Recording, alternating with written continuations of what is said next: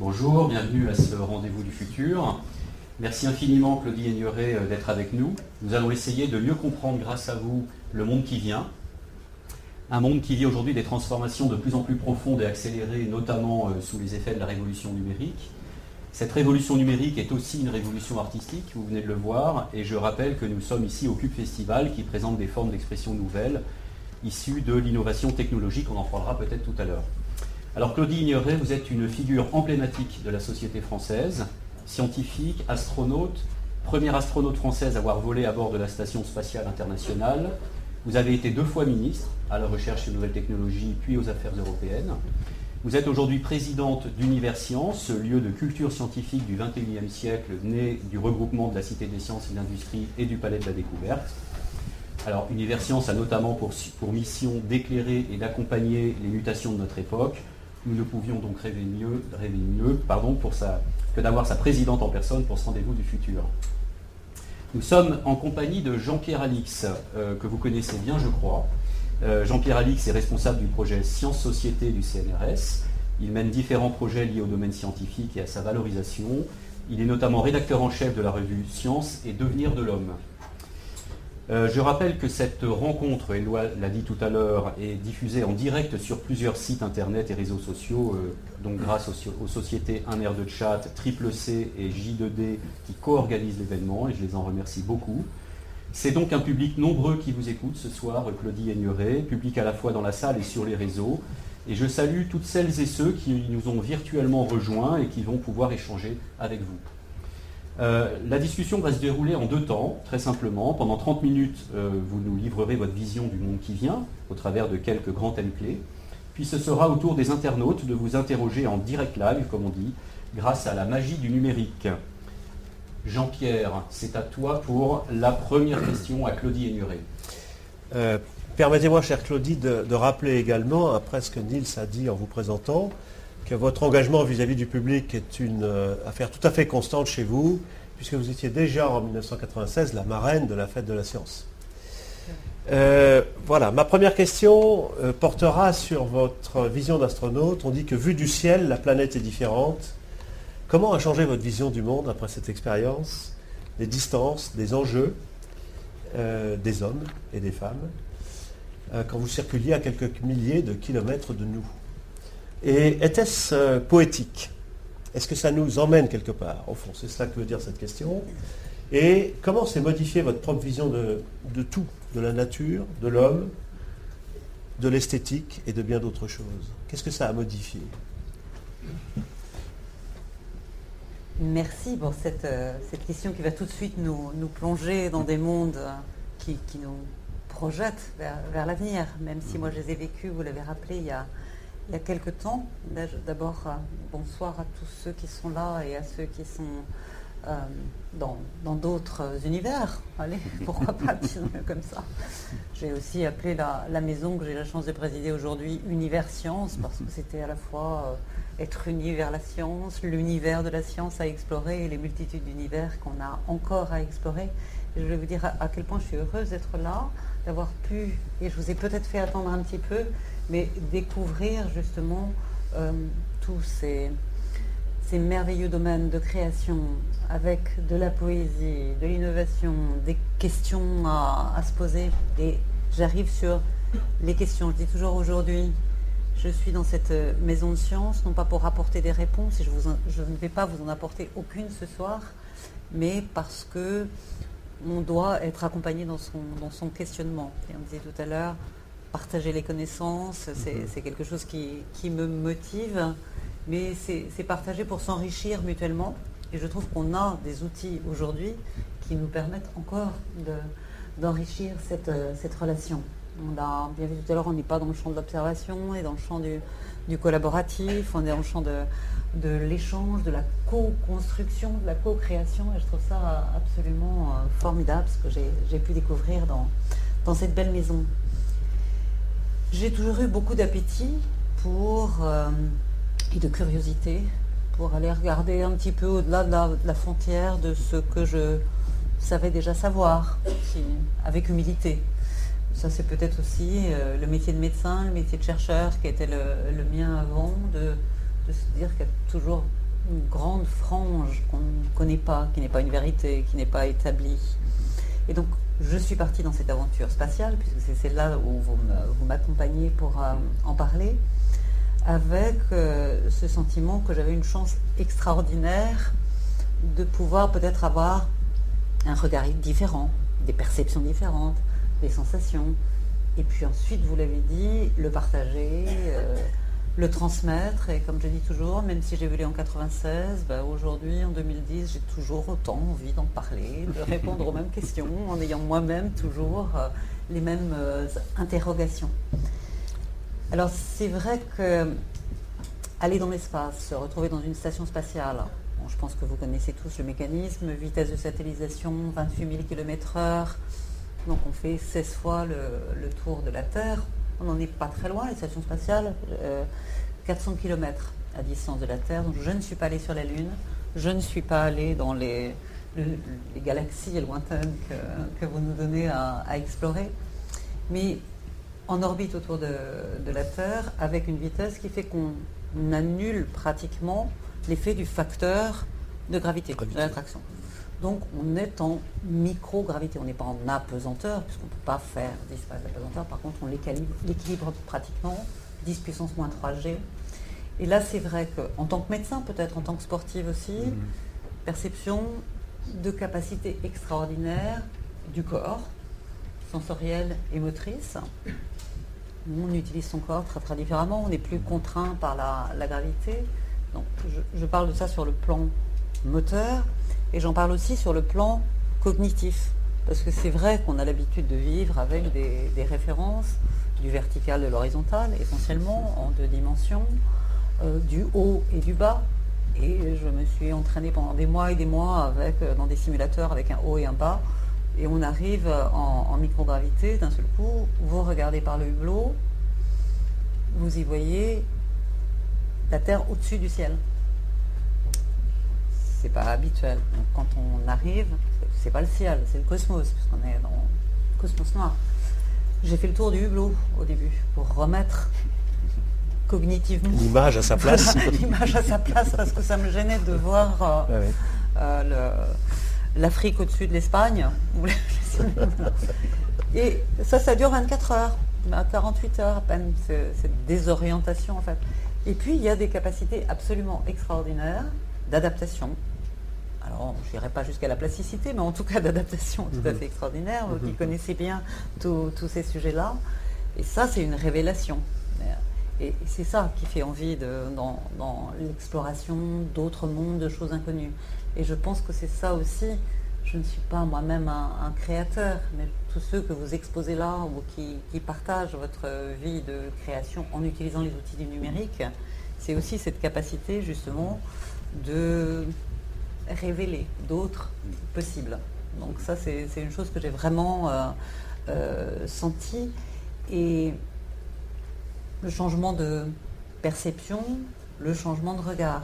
C'est vrai que regarder la Terre par le hublot, ça m'amène à vous dire, comme je le dis depuis 15 ans, comme tous les astronautes qui ont volé, on est 500 dans le monde, euh, ramènent cette, cette perception.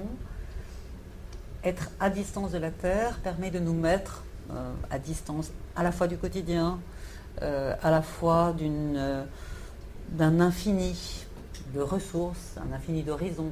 Non, ça n'est pas infini. Notre planète Terre n'est pas quelque chose d'infini. On se rend compte de cette finitude de la planète par sa rotondité, par la petite pellicule d'atmosphère qui, qui l'entoure, par sa fragilité, mais sa magnifique beauté, poésie, harmonie. Moi, j'ai vécu des moments d'intense euh, bonheur extraterrestre, comme je, les appelle, et extatique, avec euh, euh, une poésie qui était alimentée par de multiples canaux sensoriels. Je, disais la sensation de légèreté, le regard différent, la musique qu'on se met dans les oreilles, et mhm. voilà, un petit peu certains des ingrédients que vous nous présentez ici. Alors justement, puisqu'on est en train de regarder cette planète, euh, lors du précédent Rendez-vous du futur, Joël de René, que vous connaissez bien, nous a fait part de sa vision de l'Internet du futur, le fameux MOPS, euh, qui est une sorte de réseau de réseaux qui a une sorte de cerveau planétaire qui un jour prendra conscience de lui-même. C'est ce qu'il prophétise entre guillemets. Quelle est votre vision à vous de l'Internet du futur Est-ce que vous pensez qu'on va arriver vers cette forme d'intelligence collective? Est-ce que la Terre va devenir une sorte d'organisme pensant, une entité supérieure, peut-être un dieu, je ne sais pas, créé par l'homme? Enfin après on peut partir dans toutes les directions, mais comment vous voyez euh, l'évolution technologique euh, alors, les rendez-vous du futur, euh, très prospectif. Euh, très prospectif, surtout quand vous vous adressez à Joël de René, qui connaît euh, tellement bien tous ces systèmes. C'est vrai que moi, ce, que m'apporte aujourd'hui toutes ces, technologies, l'utilisation qu'on peut en, avoir, c'est qu'on est effectivement obligatoirement dans l'intégration des différents outils, des mmh. différentes facettes et dans la co-élaboration de quelque chose. Et je, pense que c'est ça qui change euh, fondamentalement euh, aujourd'hui nos, sociétés. C'est vrai que ça m'amène à réfléchir à des sujets. Euh, l'éducation de demain, c'est sans doute pas la même éducation que celle qu'on a reçue, nous, parce que ce demain, je ne sais pas répondre ce que sera demain. Les demain, ils sont multiples aussi, dans, dans les possibles qui nous sont ouverts. Et je crois que justement, euh, l'éducation, elle est à co-créer, co-élaborer avec les plus jeunes. Et je suis ravie de, voir des, jeunes autour de vous, de voir votre préoccupation de transmission aussi euh, aux, plus jeunes. Qu'on ne soit pas dans une transmission des cheveux gris sachant vers euh, des jeunes recevants. ça, c'est quelque chose, je pense, va caractériser aussi les, mutations de ce siècle.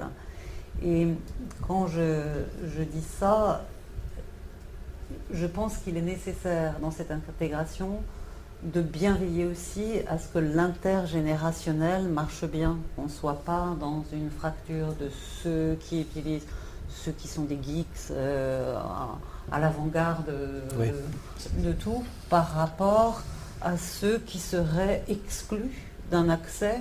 Alors vous amenez la question que j'allais vous poser, cher Claudie. Permettez-moi de, le faire, euh, parce que nous savons bien sûr que l'appropriation de ce qui est issu du numérique, ces nouvelles formes de robotisation, de, mécanismes, n'est pas égale entre anciens et jeunes, bien sûr, dans notre propre société, et n'est pas non plus égale entre pays développés et pays non développés. Et certains disent que c'est un problème très sérieux. Parce que s'il y avait des différences trop importantes entre différentes parties de l'humanité, on se trouverait devant un conflit, probablement. Euh, ça ouvrirait donc ce conflit. Et ma question est comment est-ce que nous pouvons agir pour conserver, non pas l'égalité absolue, parce que c'est mm. illusoire, mais l'égalité des chances de l'accès au numérique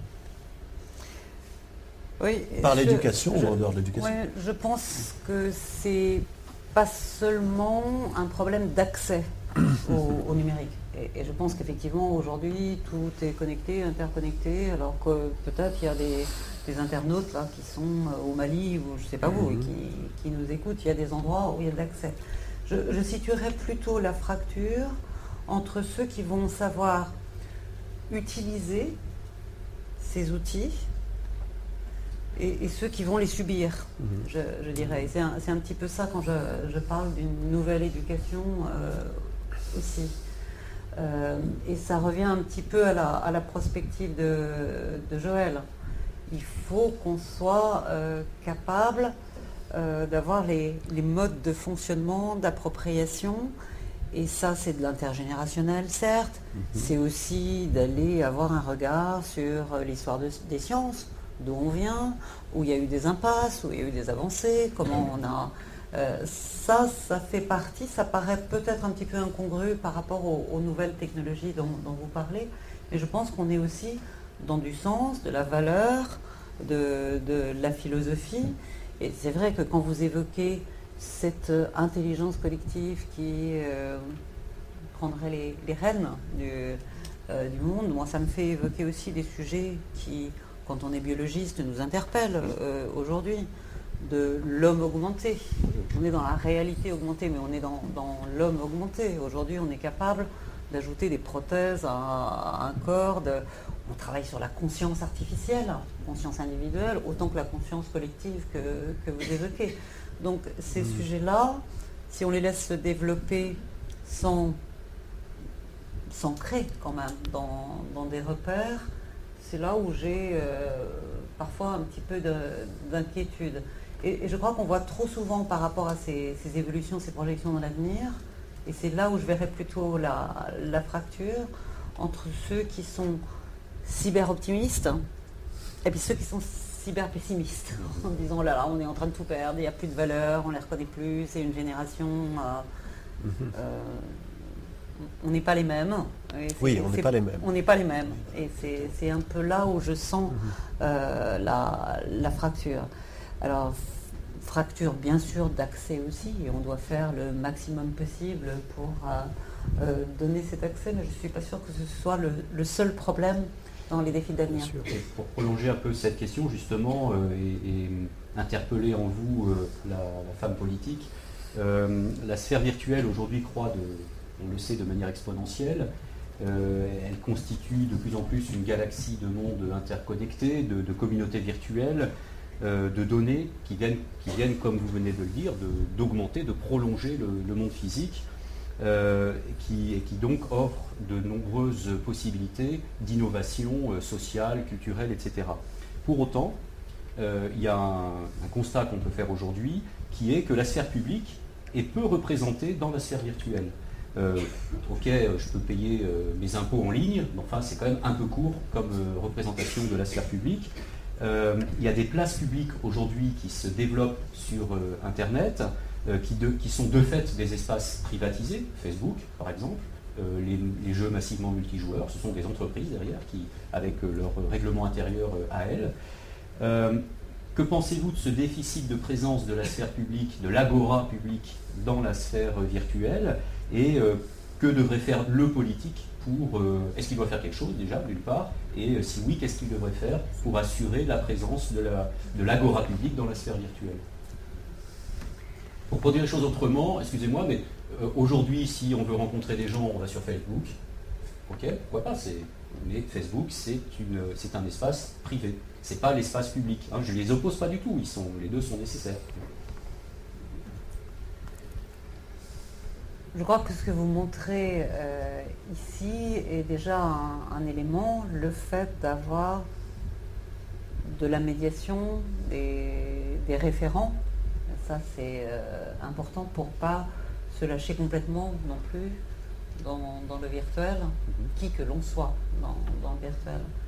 Et c'est vrai qu'on y a euh, lâché beaucoup de choses. Hein de notre mémoire, par exemple, euh, aujourd'hui, qui est répartie, euh, que ce soit parce que sur Facebook, euh, tout est parfois un petit peu exposé sans que aujourd'hui, voilà, sans précaution, qu'on sache exactement comment se, se positionnent les, les choses.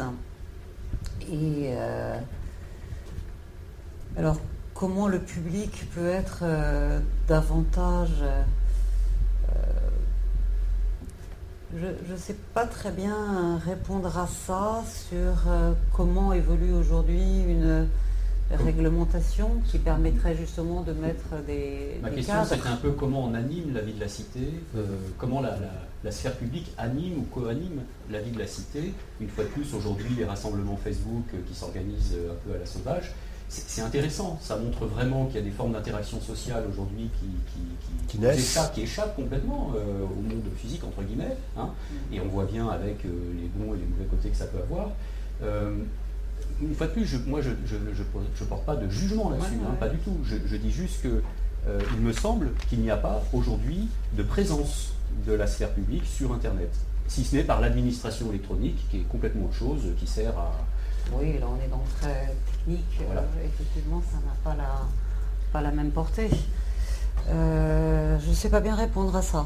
Ni euh, peut-être parce que je ne suis pas moi-même suffisamment présente sur, ces, sur ces espaces. je porterai pas de jugement, comme vous ne le faites pas non plus, sur le fait qu'effectivement c'est un nouveau mode d'expression, de, présence. Euh, aujourd'hui, on est plutôt dans la phase, comme souvent, d'exploration. On y va sans, mettre de limites. On, parfois, on transgresse. Euh, parfois, je pense que ça va se réguler. Comment ça va se réguler Je ne sais pas répondre à cette, cette question-là. Ça va se réguler aussi parce qu'il y a de la médiation, parce qu'il y a de la convergence entre du réel et du virtuel, mhm. et qu'on n'est pas que dans, dans l'immersion. Est-ce que c'est du domaine du politique? Certainement. L'organisation de la cité relève un, petit peu du politique, mais bon, c'est, et, normalement, la discussion politique se traduit dans des règles qu'on appelle la loi. Oui, mais... Ma prochaine question était justement sur, euh, sur la loi, parce que on a depuis 1978 les lois informatiques et liberté qui tentent de traiter ce problème qui mmh. vient de se poser, mais elles vont moins vite, elles évoluent probablement moins vite que la réalité des choses et la capacité d'imagination et de création. Or, on a tendance à penser que avec euh, aujourd'hui, avec le potentiel technique, on sait décrire une personne par son téléphone, par ses mails, euh, parfois euh, par ses achats. C'est-à-dire qu'on est capable de tracer la personne un peu partout. Et il semblerait donc qu'Orwell avait raison de parler de ce monde qu'il avait prédit pour 1984, qui est arrivé juste un peu plus tard, dans lequel les choses seraient quadrillées un petit peu partout. Mais euh, je voudrais suggérer qu'on discute de cette proposition qui est faite par Jean-Gabriel Ganassia, qui est un de nos professeurs. Oui, C'est celle de la surveillance. Euh, Car après tout, l'information, et même si elle est sur des réseaux privés, l'information se publicise. Et il n'y a pas que ceux qui manipulent les machines qui en acquièrent du pouvoir et de la puissance. Il y a aussi ceux qui savent aller chercher les informations et construire leur point de vue. C'est ce que Jean-Gabriel appelle la, surveillance. Comment ça va s'équilibrer tout ça? Comment ça va se développer? euh, Je ne sais pas s'il y a une réponse à ça. En tout cas, sur l'aspect surveillance, qui était celle qu'on mhm. connaissait jusqu'à présent, on voit assez vite comment on peut surveiller la surveillance.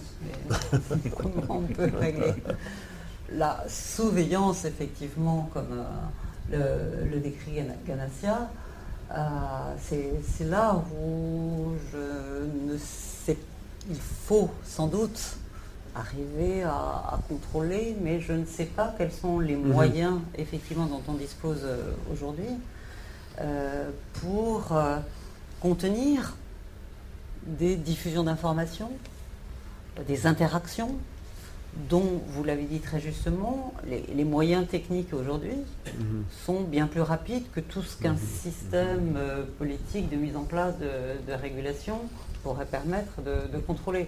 Euh, c'est pour ça que je ne sais pas trop la réponse, mais cet aspect de, surveillance est un sujet de société mhm. essentiel.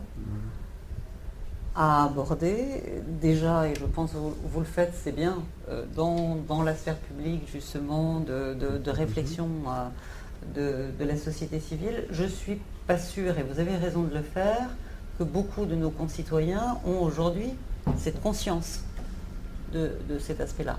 Alors il y a des études qui ont été faites pour montrer justement euh, dans les pratiques et les usages des plus jeunes, euh, manifestement, ils ne sont pas perturbés par le fait de mettre sur Facebook euh, des informations, de mettre des, photos et de se dire que ces photos-là, elles seront encore là dans le, droit de retrait de la mémoire qu'on a affiché, le droit à l'oubli.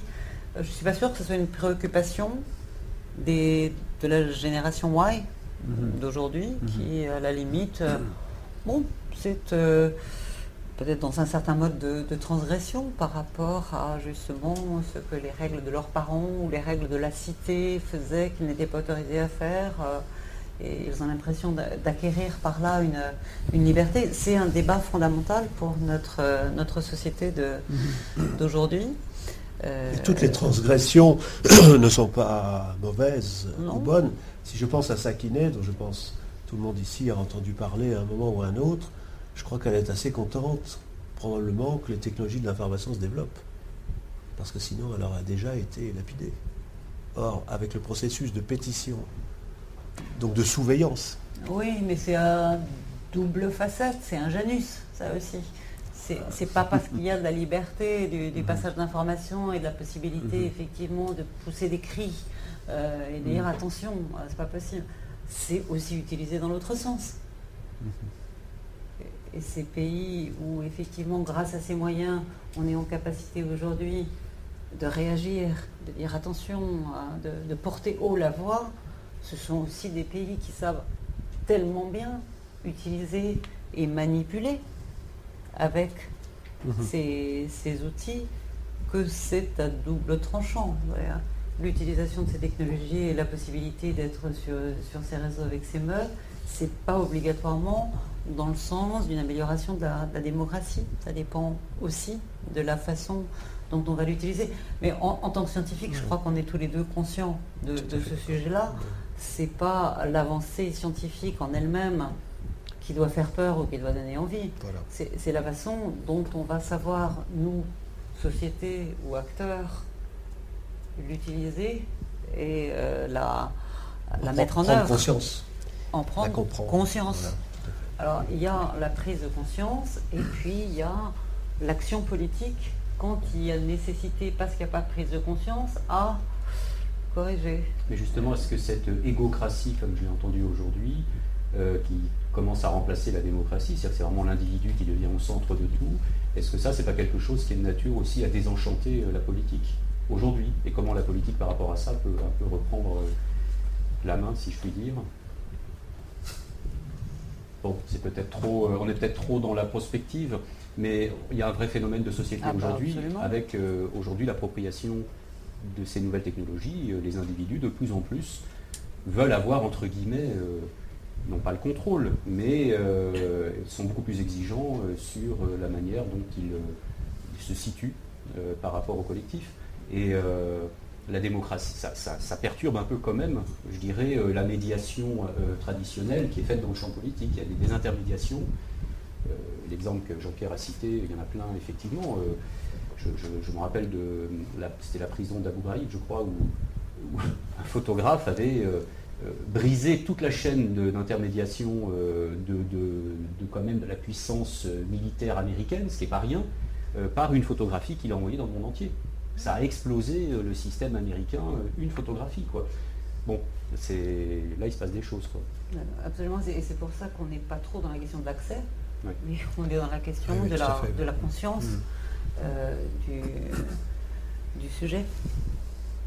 Alors, pour poser un peu la même question, mais sous un, dans un autre euh, registre, euh, le numérique crée de nouveaux emplois, on a de nouvelles filières de formation, des, secteurs entiers se créent avec cette électronique à la base et ces ordinateurs, ça entretient de nouvelles relations entre les gens, mais ça entraîne aussi une concentration des pouvoirs, de la capacité de décision et des richesses. Et je me demande si on arbitre bien entre ceci qui se produit plutôt à court terme, et le long terme, c'est-à-dire ce que nous allons devenir. Comment, comment voyez-vous l'arbitrage entre ces deux visions? Le court terme, c'est d'être dans le jeu, c'est de courir avec le jeu, c'est d'aller vite. Mais bon, so what? Non, euh, Je pense que toutes ces, ces avancées technologiques, ces, nouveaux moyens mis à disposition, il faut les considérer comme des éléments de progrès, en tout cas.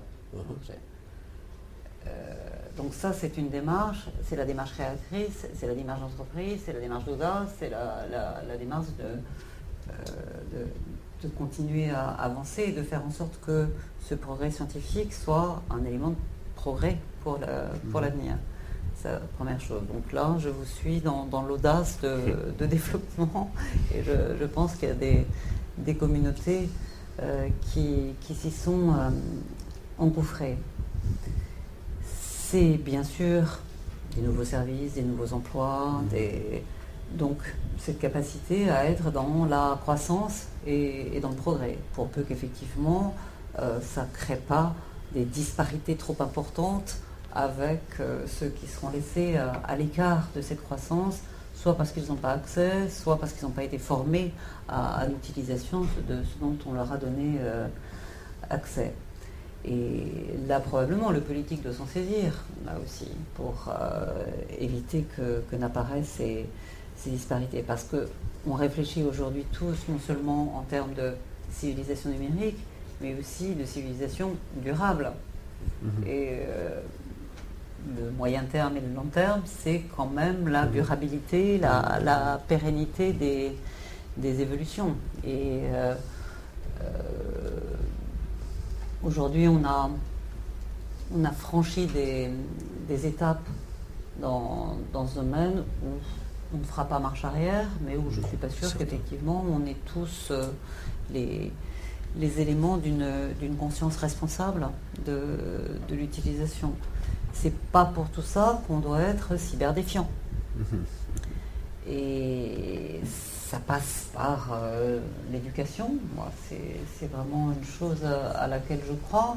L'éducation aujourd'hui, encore plus avec ces, ces, nouveaux outils, je crois qu'on est, alors pour certains encore, dans le socle, le lire, écrire, compter, il faut qu'on ait tout ça je crois que l'éducation aujourd'hui, elle est plus dans le apprendre à penser, apprendre à raisonner, le apprendre à apprendre. Mhm.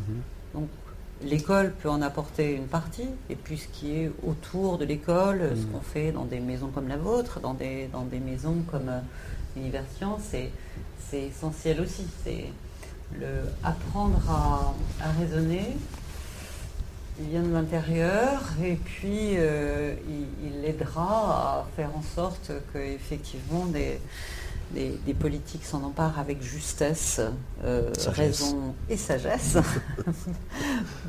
pour Alors, à ce stade, de, je sais pas. Et, simplement une chose sur, vous avez utilisé le mot tout à l'heure d'intelligence collective avec l'intelligence connective.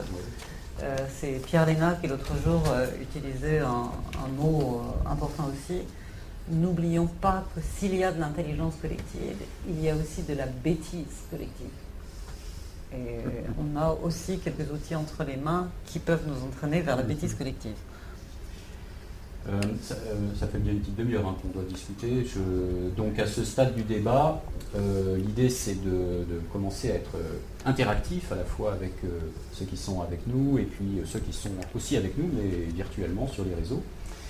Alors déjà, est-ce qu'une personne souhaiterait intervenir, rebondir sur un des sujets, il y en a eu beaucoup qui ont été abordés.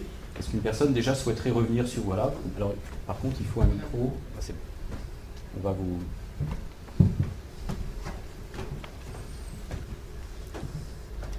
je voudrais revenir au, tout début de la, première question qui a été posée à Madame Ignoré. C'est le rapport à l'espace. Euh, le, fait, le fait d'être sorti dans l'espace, est-ce que vous pensez, et le fait euh, d'aller dans l'espace à l'avenir, est-ce que vous pensez que ça peut apporter, qu'est-ce que vous pensez que ça peut apporter euh, à la Terre aujourd'hui, aux problèmes qu'on a notamment autour de, autour de, vous avez parlé de la finitude, hein, de l'environnement, du problème des énergies. Euh, est-ce que vous pensez déjà que l'homme peut sortir vraiment de la Terre, par exemple, vraiment construire une base sur Mars, par exemple, parce que les questions sont est-ce que vous pensez que ça peut vraiment concrètement apporter des choses dans le futur à l'homme C'est de sortir de la Terre. Est-ce que c'est vraiment une, vraie possibilité? Est-ce que c'est pas parce que l'homme n'est pas fait pour rester sur la Terre physiquement? Est-ce qu'on doit imaginer une autre sorte d'homme qui va muter Terre oh, C'est bien plus loin que ça.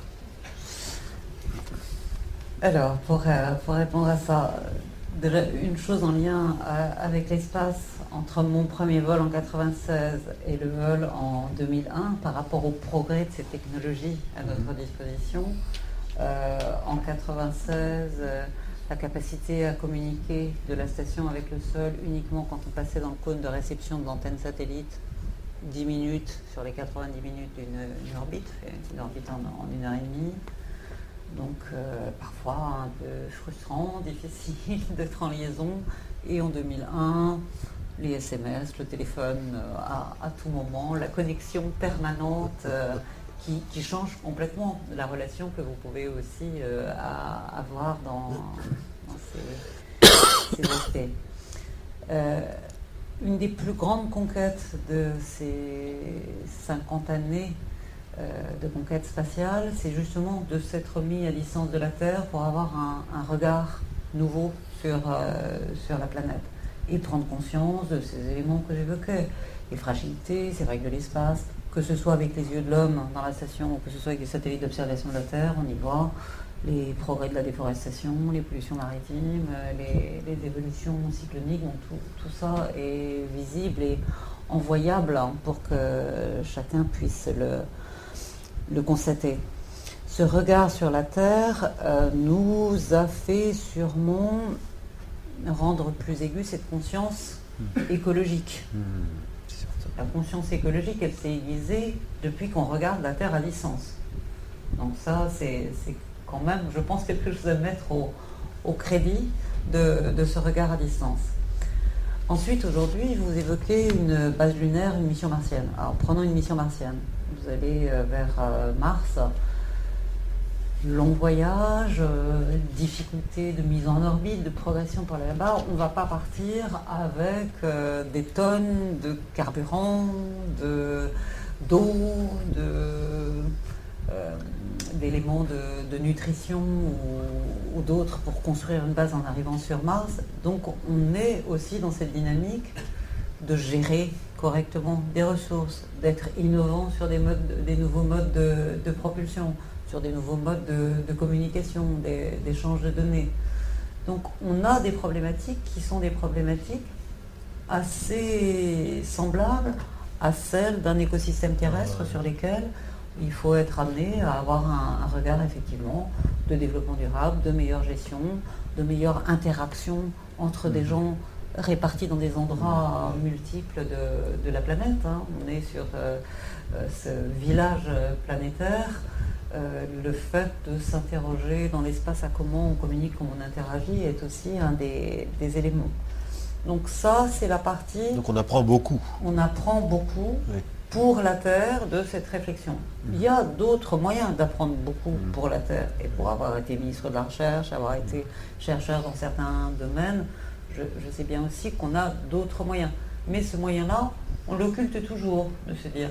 Et il n'y a pas d'autre endroit où on peut travailler sur des choses très fondamentales que j'évoquais tout à l'heure, euh, en supprimant l'effet de la gravité, que de pouvoir révéler des capacités d'adaptation, de plasticité de, son corps, de révéler euh, sur euh, de la combustion, de l'écoulement de liquide, des, données que les livres de physique euh, expliquaient avec un facteur gravité G habituel, mm. on, apporte aussi à notre connaissance fondamentale.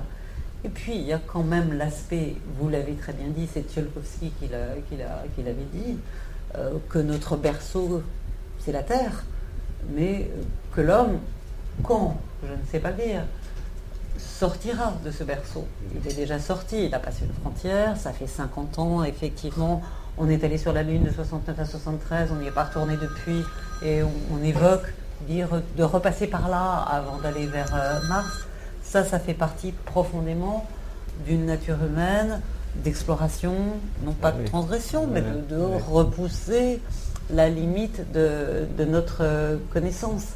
Alors, avec les prises de risques, avec la nécessité d'avoir conscience de ces risques et de, les, de les, traiter, euh, on revient à certaines des problématiques qu'on a, qu'on a évoquées euh, aujourd'hui.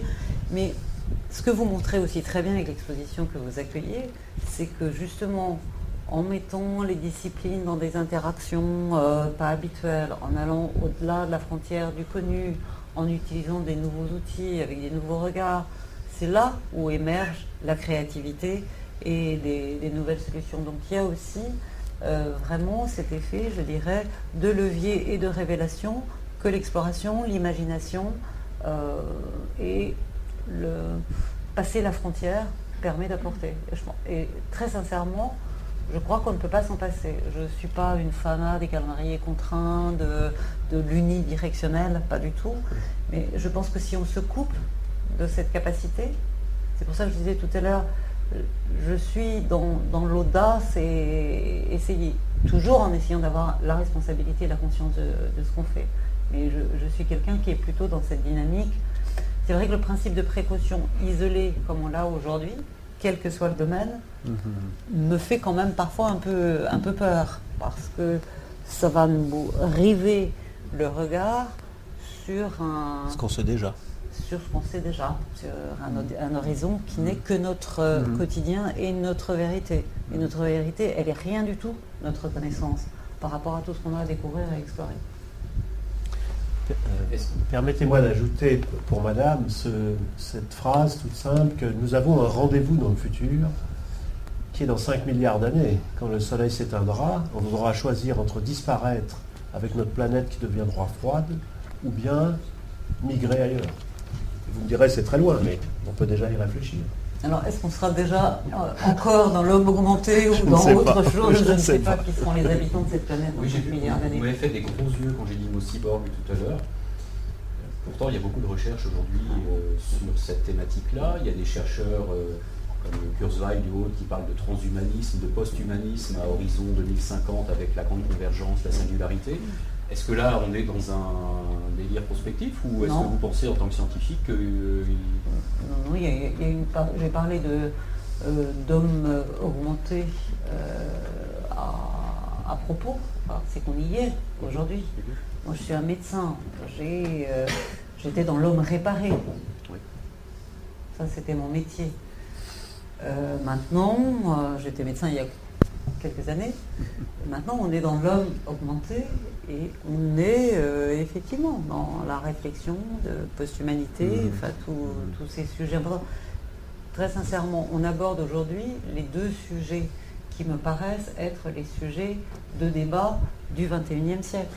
C'est la surveillance, la responsabilité, la conscience de euh, cette dissémination d'informations, GPS de connaissances et de mhm. régulation des, frontières avec justement le numérique et ses nouvelles technologies, c'est le premier point.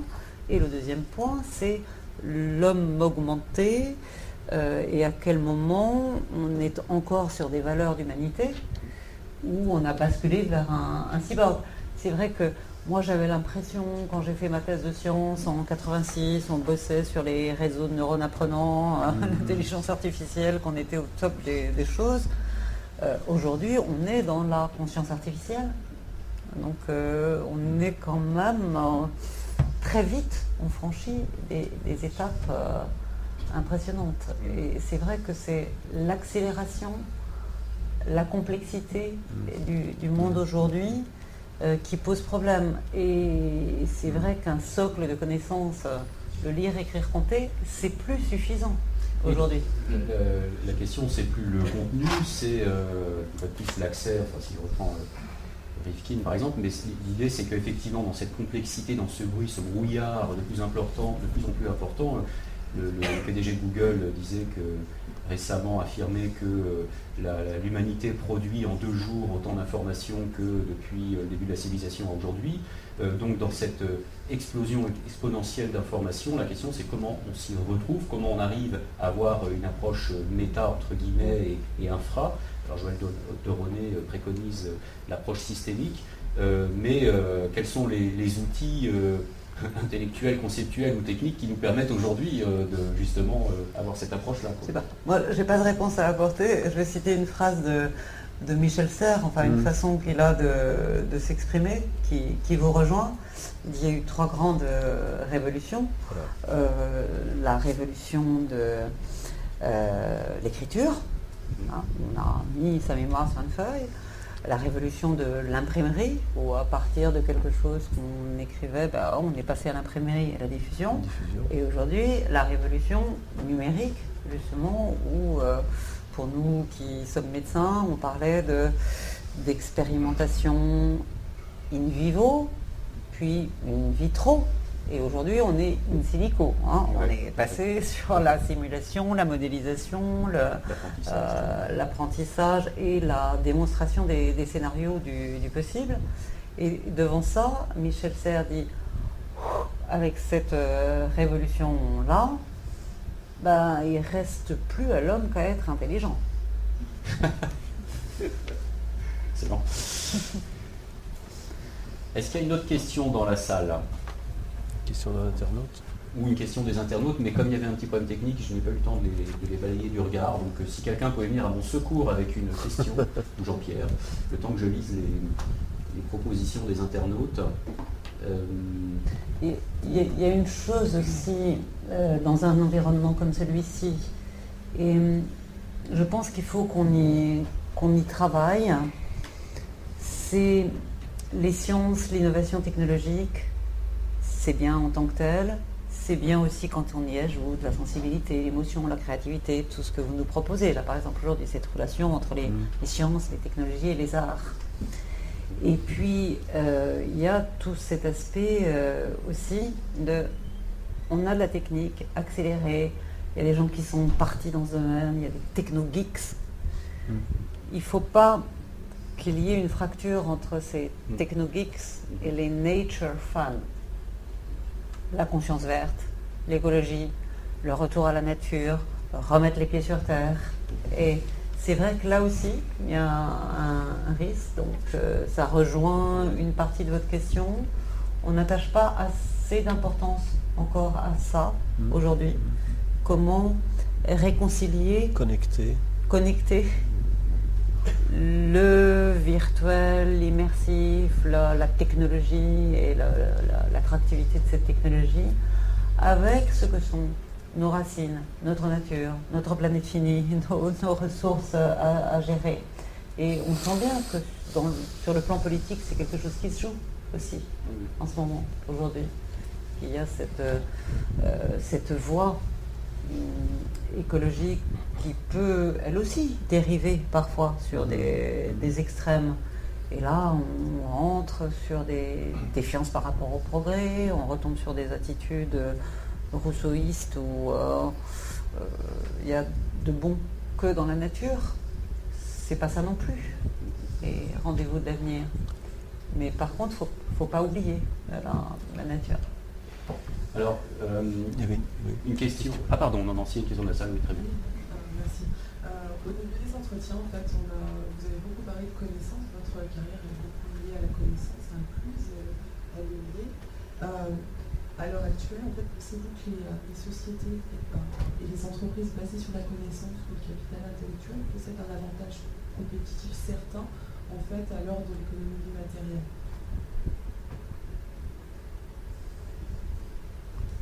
Aujourd'hui, euh, Effectivement, c'est dans cette euh, valeur ajoutée de la connaissance qu'on a le, levier pour être dans une économie dynamique, une économie de, croissance. C'est dans ces, formes nouvelles d'innovation, je dirais, qu'on est aussi dans la, compétitivité. Euh, et je crois qu'il n'y a pas à mettre en opposition un monde d'immatériel euh, par rapport à... Euh, enfin, ça, dépend où vous situez l'immatériel. Oui, c'est plutôt ça la question. on ne va pas tomber dans la, recherche fondamentale versus euh, recherche appliquée de, la connaissance pure sans qu'elle soit transférable. Je, je ne comprends pas bien pourquoi vous le situez sur le plan d'immatériel. Ce que disait un, ingénieur des mines du 19e siècle à propos du charbon, c'est que c'était pas ce qui est, le charbon, c'est pas ce qui est important, c'est ce qu'on en fait. Ah Donc les deux vont toujours ensemble. Oui, les deux vont toujours ensemble. c'est d'autant plus accéléré avec la révolution numérique en fait. Oui, c'est accéléré, c'est intégré, c'est un écosystème dont il ne faut pas euh, oublier euh, un, morceau. Euh, c'est euh, la, complexité, et je disais aujourd'hui, le fait qu'on soit dans la capacité à modéliser, simuler, nous fait envisager différents futurs possibles, mais ces futurs qui sont possibles, qu'il nous faut rendre possibles éventuellement si on fait le choix de l'un d'entre eux par rapport à l'autre, peut-être que dans dix ans, avec l'accélération, ça ne sera plus du tout ces, ces futurs-là qui seront devant nous, parce que les scénarios de l'improbable, euh, de l'impensé et de l'impensable, on est quand même un petit peu dans cette civilisation-là aujourd'hui, malgré toute la puissance de calcul qui est derrière nous, et puis euh, ces GPS de connaissance et d'orientation dans un flux de données. ce qui est vrai aussi, c'est qu'on est passé d'une société industrielle à une société de services.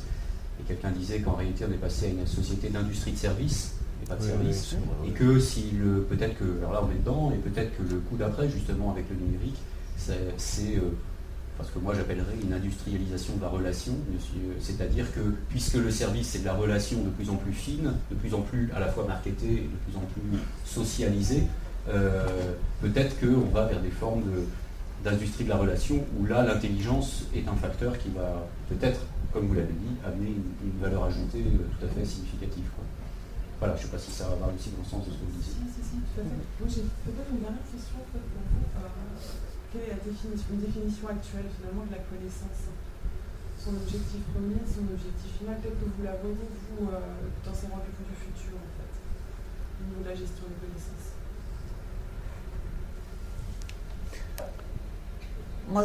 L'importance que j'attache à, la connaissance, être qu'une vision un petit peu partielle, et on ne peut pas donner de, réponse euh, complète. Euh, pour moi aujourd'hui, il y a des savoirs. Il y a des endroits où on produit du savoir. Il y a des multiples façons de faire passer ce, savoir hein, par euh, de multiples outils. Mais la différence entre le savoir et la connaissance. La connaissance, pour moi, c'est d'avoir mis ces savoirs en culture, de, se les être appropriés. Et c'est là où, par rapport à l'égalité d'accès dont on parlait tout à l'heure, je crois qu'il y a une égalité d'accès au savoir aujourd'hui. Par contre, une égalité dans la connaissance, non. Et, c'est là où il faut, c'est là où ça m'intéresse de travailler sur transmission des savoirs de façon à ce que ça devienne un partage de connaissances. Et mhm. partage de connaissances parce qu'on a chacun sa propre connaissance d'un sujet et puis on en élabore une connaissance collective. On l'utilise plus ou moins bien, euh, justement. Mais c'est là où je trouve que l'enjeu se situe aujourd'hui. C'est euh, d'en faire une, une, connaissance et ça met plein de questions en jeu. Ça veut dire euh, euh, la parole de l'expert dans le savoir, comment est produit le savoir? Ça, c'est aussi des, mhm. sujets importants aujourd'hui.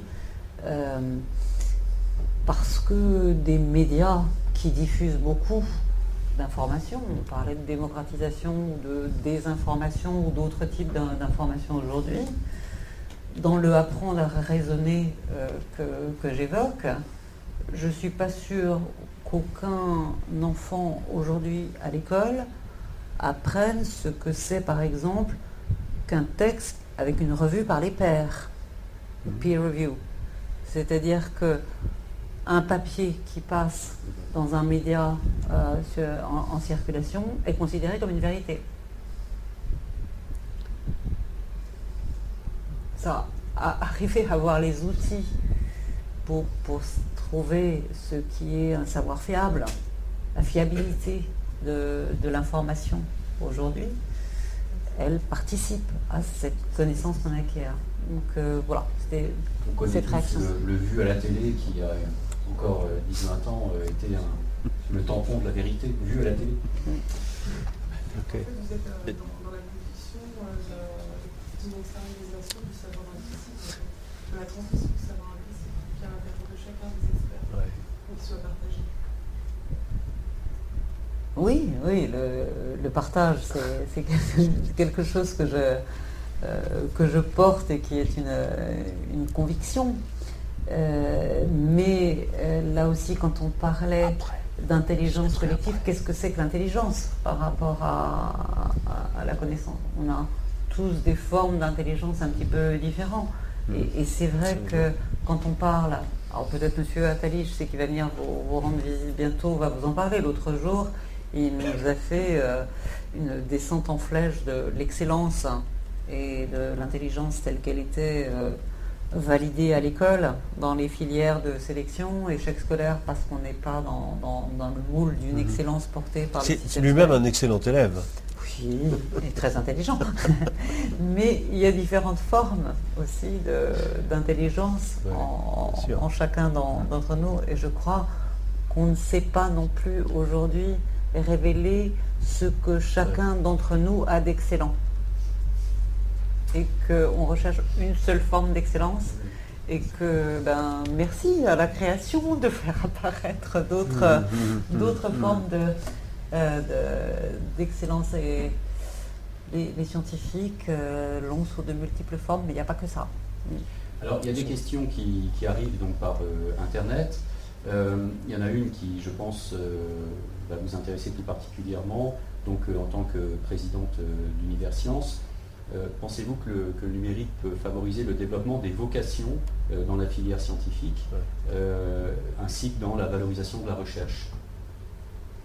Ah, Oui, moi je dis il faut aller à fond vers une utilisation bien, bien conçue des, des nouvelles technologies.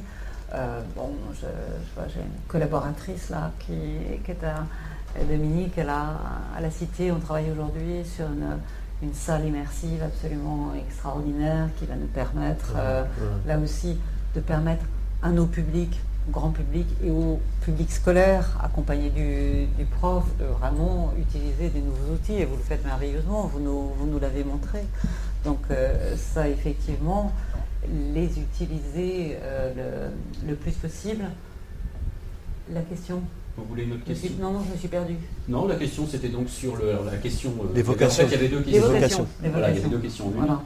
Euh, et donc, à partir de ces outils, utilisons-les pour donner d'encore plus d'attractivité, de désir vers les, les sciences et les, les filières d'ingénieurs. Vous me montriez les petits robots tout à l'heure. Mais quel merveilleux outil pour des gamins que d'utiliser des, Des extensions. des extensions ou de voir le mais pourquoi ça marche pas alors que j'ai tout fait comme ça devrait en, montant les, les pièces du robot. Donc il y a des démarches euh, justement de- d'expérimentation, euh, d'envie, de, de raisonnement qui vont être euh, magnifiés par l'utilisation de, de ces technologies. Alors oui, ça va nous amener probablement d'autres moyens d'être dans l'inspirationnel, dans le, la vocation pour une carrière. Oui, moi je dis, avec les projets spatiaux, je parlais de, de ça tout à l'heure, aujourd'hui, nos jeunes, ils ont besoin de s'investir, de s'engager sur des grands projets. Et des grands projets pour les, les jeunes ingénieurs, c'est absolument Euh, euh, extraordinaire. Et les grands projets, c'est vrai qu'ils sont quand même du domaine de, bah, des grandes aventures scientifiques, technologiques et aventures humaines. Il y a toujours une part d'aventure humaine dans l'aventure euh, Mhm. scientifique et technique. Et là, on a un merveilleux moyen euh, d'explorer euh, des nouveaux métiers, de concevoir des, nouveaux projets, d'in- d'inventer les métiers du futur aussi. Pensez-vous pas que culturellement, on est encore un petit peu cloisonné en silo en France euh, on voit par exemple qu'aux États-Unis euh, a été créé en 95, si je me rappelle bien, l'Institut des technologies créatives, qui est en fait une joint venture entre Hollywood et euh, le département de l'armée américaine. Alors bon, pour euh, certes faire du simulateur euh, de combat, euh, on peut faire des choses plus poétiques, mais en tout cas, ce que je veux dire, c'est que ça a été, euh, ils ont mis autour de la table des auteurs, euh, des comédiens, des, des- des artistes, des militaires, et l'idée c'était d'imaginer un simulateur, donc là en l'occurrence de combat, hein, mais pour imaginer toutes les situations humaines qui pouvaient se passer. euh, ils ont fait ça en 95. En France, le Serious Game, parce que ça s'appelle du Serious Game, le Serious Game, on a commencé à en entendre parler il y a six mois avec un appel à projet du gouvernement. Ouais. Euh, Est-ce que là, il n'y a pas, pour rebondir sur la question de tout à l'heure, il y a quand même une compétition aujourd'hui aussi euh, économique sur ces sujets-là. Est-ce qu'en France, on n'est pas un petit peu à la traîne? Sans doute, on est un petit peu à la traîne. Il y a une impulsion aujourd'hui, vous le rappelez, euh, sur des serious games et sur de- d'autres sujets et cet euh, appel sur les investissements d'avenir sur le- l'économie numérique.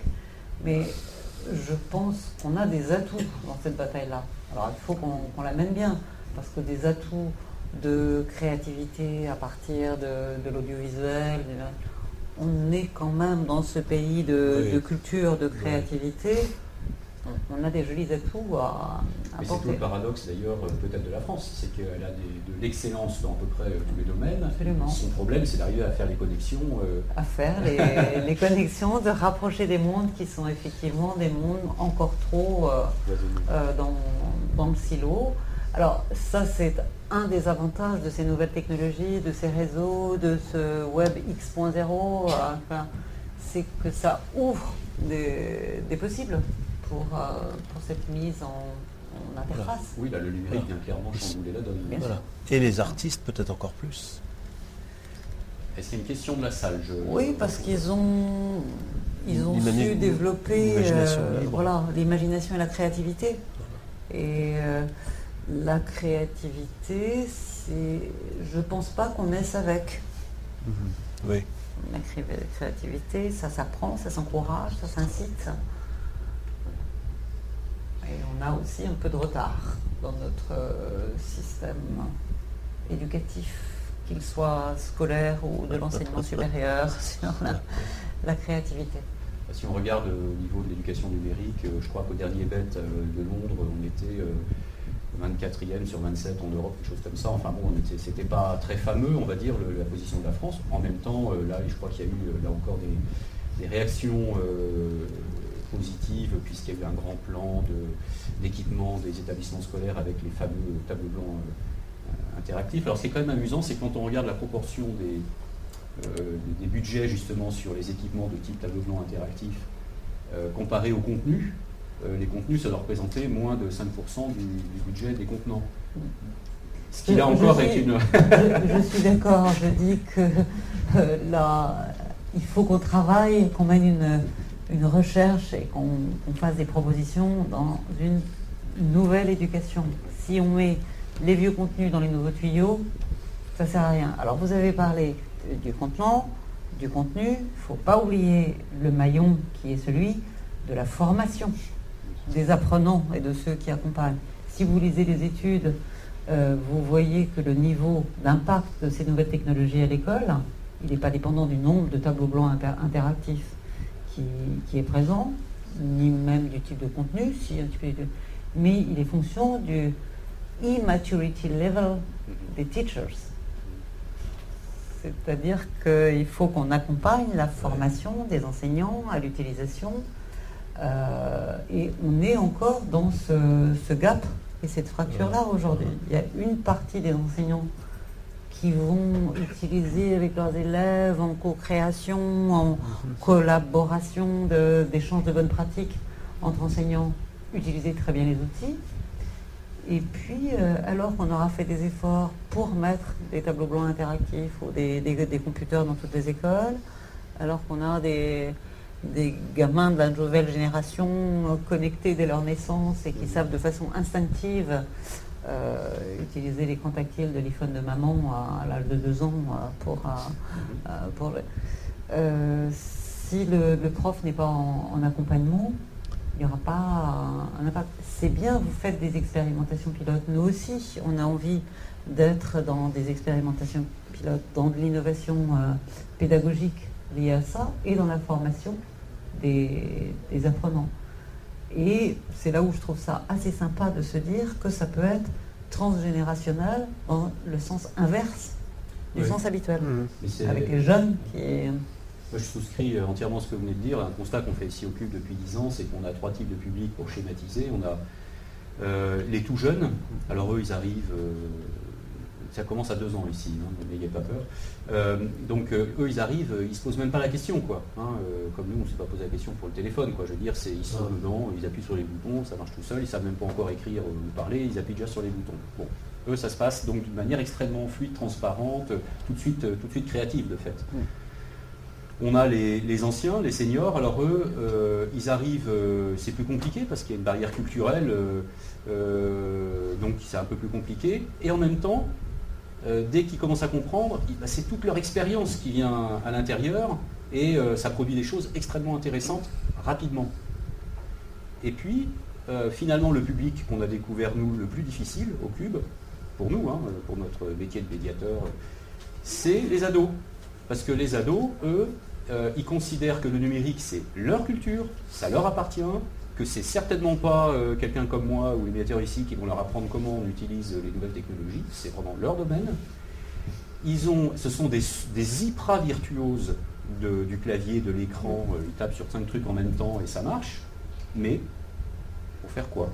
Et là, quand on observe, quand on regarde ce qu'ils en font, en général, hein, bon, c'est plutôt euh, du jeu, c'est plutôt du chat, ça va pas très loin dans la créativité. Et ça, pour nous, ça a été euh, une découverte assez incroyable. C'est que la tranche sur laquelle c'est le plus compliqué, c'est pas euh, les anciens ou les plus jeunes, c'est euh, les ados, hein, parce que je le répète, c'est leur culture, et qu'en même temps, ils ne veulent pas qu'on vienne leur apprendre. voilà. Donc là, il y a un vrai boulot intéressant de ce point de vue-là, et bon, on a, on a, entrepris pas mal de choses, évidemment, vis-à-vis des ados. Et il y a un boulot intéressant, et comme vous le dites, de, médiateur, d'être aussi des passeurs et des pasteurs, mm. comme dirait Joël de René, c'est la façon dont il, mm. emploie les mots. Euh, et, c'est vrai qu'il y a un risque quand même dans cette génération d'aujourd'hui de formatage, je dirais, aussi bizarre que ça puisse paraître. L'expérience aujourd'hui de voir par exemple des présentations de jeunes étudiants, de jeunes cadres, en utilisant des slides. Mhm. Très formaté. Ah. Ils sont tous sur le même modèle. Ah Et si la machine ne marche pas, pouf, d'un seul coup, ça coupe, on ne sait plus, on se retourne, on ne sait plus où on, en est. Euh, parfois, incapable de rédiger une note en une page et demie parce que l'écriture d'une note c'est pas l'écriture d'un slide. Et donc là aussi, je pense que nos cheveux blancs, euh, peut peut-être aussi euh, apporter quelque chose dans le, transgénérationnel et le, le, regard aussi sur d'autres pratiques. Il y a un risque de, formatage, on n'y pense pas suffisamment, mais ça va avec la créativité qui est peut-être pas si développée que ça, toujours dans cette génération. Alors qu'on aurait tendance à, penser que justement c'est créatif, le multifacette, euh, pas toujours le cas. Oui, en tout cas ils sont, ils sont créatifs, les, les, adolescents pardon, sont très créatifs dans les usages, hein, dans la, manière de jongler avec tous ces appareils. Alors ils inventent, ils connectent, ils inventent, ils sont un peu comme des jongleurs avec des balles, quoi. ils sont virtuoses de ça. Voilà. Après c'est plus dans le sens, le contenu, où là il y a peut-être un peu de travail à faire, euh, puisque normal. Mais euh, pas faire une addition. Oui, mais la calculette l'a fait, donc euh, ça c'est encore une autre. Je crois qu'il faut le lire, écrire, compter, et puis il faut. Eh bien sûr. L'autre partie, il faut les deux, il ne faut pas en oublier un. Ils ont, il ne faut pas dire qu'ils n'ont plus, ou ils n'ont pas les mêmes valeurs, pas les mêmes modes d'engagement. Quelqu'un disait qu'ils ont le cerveau vide, mais c'est dans, un sens positif, c'est-à-dire qu'ils ont la capacité à remplir le cerveau instantanément, parce qu'en fait, ils sont connectés. C'est pas mal comme image. Euh, on va conclure parce que l'heure est passée euh, largement. Euh, merci à nouveau infiniment, Claudine Ignoré. C'est vraiment un, très bon moment passé avec vous, passionnant. Je pense qu'on aurait pu y passer encore un bon moment, mais voilà. Un, message d'espoir, c'est que c'est sans doute dans le travail entre les générations qu'on va trouver les bonnes solutions pour toutes ces questions qu'on a abordées d'accès, d'inégalité, de voilà. Et ce que vous nous dites, c'est que c'est possible. Oui, je, suis plutôt, vous l'avez compris, d'un tempérament euh, optimiste, euh, audacieux. Euh, j'invite tout le monde à prendre des risques pour peu qu'on ait analysé les risques et qu'on en ait euh, conscience. Et je pense qu'effectivement, il y a beaucoup de possibles qui, mhm. nous sont offerts, mhm. accélérés et multipliés par ces, nouveaux outils à notre, à notre disposition et qu'il faut euh, regarder l'avenir avec euh, confiance. Alors, je ne suis pas une une sage, pas du tout. Des fois, les gens me disent euh, Vous qui êtes allé dans la Lune Non, je ne suis pas allé dans la Lune. Avez-vous rencontré Dieu? Non, je ne l'ai pas vu par le hublot. Mais euh, c'est vrai que j'ai quand même envie à chaque fois de me dire J'ai ma propre responsabilité de, de mon regard et de ce que mon regard m'amène à, à être en société. Et c'est là où, bon, on y va, confiance, il y a des possibilités, mais euh, savoir euh, de temps en temps changer un petit peu son, son regard pour euh, peut-être retrouver des fils de, de sagesse. Et des fois, c'est des regards où je vais relire Lucien de Samosat euh, sur ses voyages extraordinaires, euh, qui est un des premiers livres de science-fiction. Je sais que vous allez recevoir Bernard Weber, j'ai bien lu hein, les papiers. Mais euh, qui a fait des, des voyages sur la Lune absolument extraordinaires. Donc là aussi, il y a de la, la sagesse à se retourner derrière. C'est bien que vous fassiez les rendez-vous du, du futur, mais c'est aussi un, un message. Il y a le transgénérationnel et puis il y a tout ce qui fait qu'on est là où on en est aujourd'hui. Merci pour Merci cette beaucoup. très belle conclusion. Le regard d'enfant sur la thématique politique. Pour